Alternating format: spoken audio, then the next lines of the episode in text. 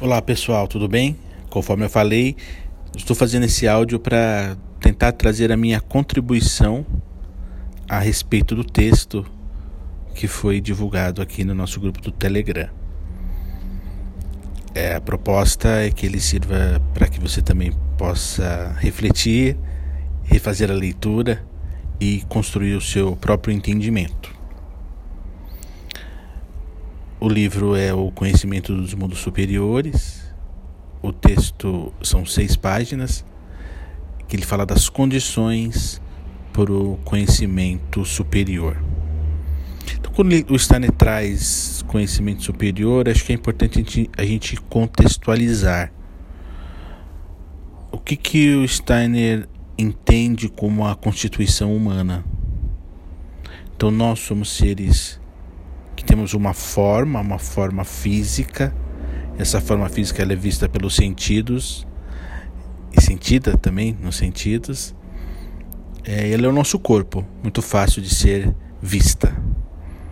Nós também temos uma segunda camada, que ela é a psique, e aqui pode ser entendido como a alma, onde está o pensar, o sentir, o querer, estão as grandes emoções, os pensamentos e as nossas é, vontades da nossa vida diária.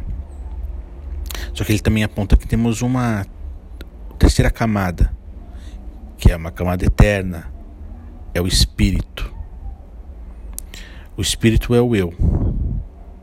Então são três camadas: o corpo, a alma e o espírito, que estão aqui com cada um com cada individualidade na Terra. E o Steiner ele aponta nesse texto é, sobre os iniciados. Quem são os iniciados, então? Nesse ponto de vista, os iniciados são as pessoas que se conectam, que conectam corpo e alma ao espírito. O espírito ilumina a alma e o corpo na vida. E hoje, na nossa época cultural, nós todos temos esta faculdade dentro de nós a faculdade de desenvolver órgãos internos que conectam o corpo, a alma ao espírito. E nós podemos fazer isso praticando uma disciplina que é uma disciplina aqui, como se fosse o grande mestre ali, né? Que nos aponta um caminho é, da ciência espiritual. E nesse texto do Pensamentos de Devoção, acho que ele aponta algumas condições que nós podemos desenvolver em nós para que possamos alimentar a nossa alma para que ela possa se conectar ao Espírito. Mas ele também aponta no texto o que nos distancia desta conexão. Então essa conexão ela não é dada e nós vamos alcançá-la. Ela precisa ser trabalhada e trabalhada no mundo prático. Então, o que, que ele aponta dessa praticidade? Eu vou publicar aqui eh, na sequência uma, uma imagem com, esse, com esses apontamentos. Então, seria o que, que nos distancia dessa conexão com o eu? A agitação do pensamento, pensamentos e daqui a pouco outro pensamento. Então, quando a gente deixa nossa mente solta para pensar e para trazer pensamentos um ao longo do outro, é, isso nos distancia do caminho de conexão. O que nos, ao, ao, na outra polaridade, se eu desenvolvo em mim a devoção, e aqui ele está trazendo a devoção como um estado de contemplação, onde eu consigo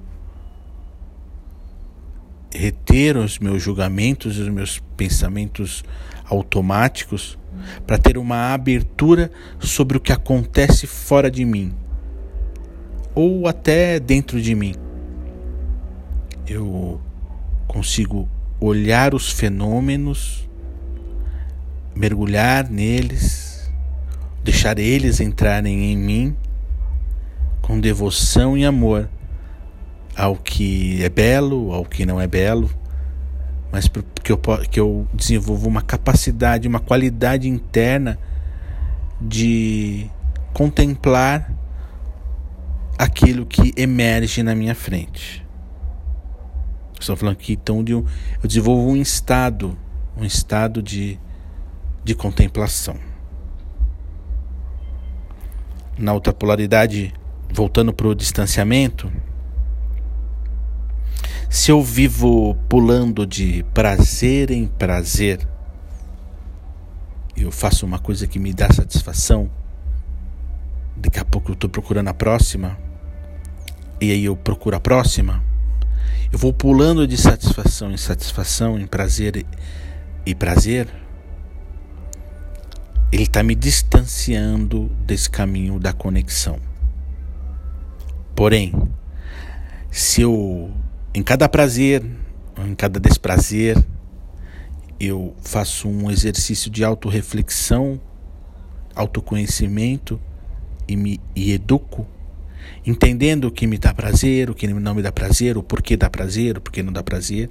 Eu aprendo com o momento vivido. Eu estou criando condições para essa conexão espiritual. voltando para outra polaridade, se eu fico preso em julgamentos reativos, críticos, tudo que passa na minha frente ou dentro de mim, eu fico preso numa criticidade.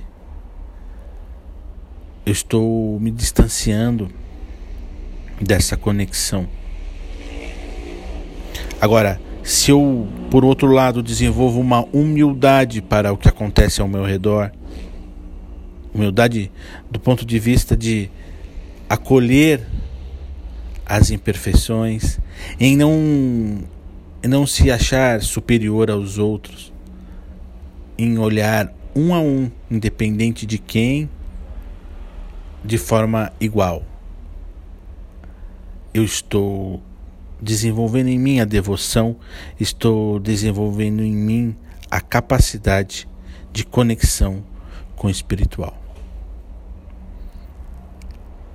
Desse ponto de vista, eu entendo que o Stanley está nos convidando a olhar a conexão com o espírito não com um olhar que eu devo olhar para o céu, mas um olhar que eu devo olhar para a minha vida prática. Para abertura, para aprender com a minha vida, com a minha vivência. E com a prática da humildade. Coisas que podemos fazer todos os dias, com meditação, com pensamentos contínuos e com o que a vida nos dá todos os dias.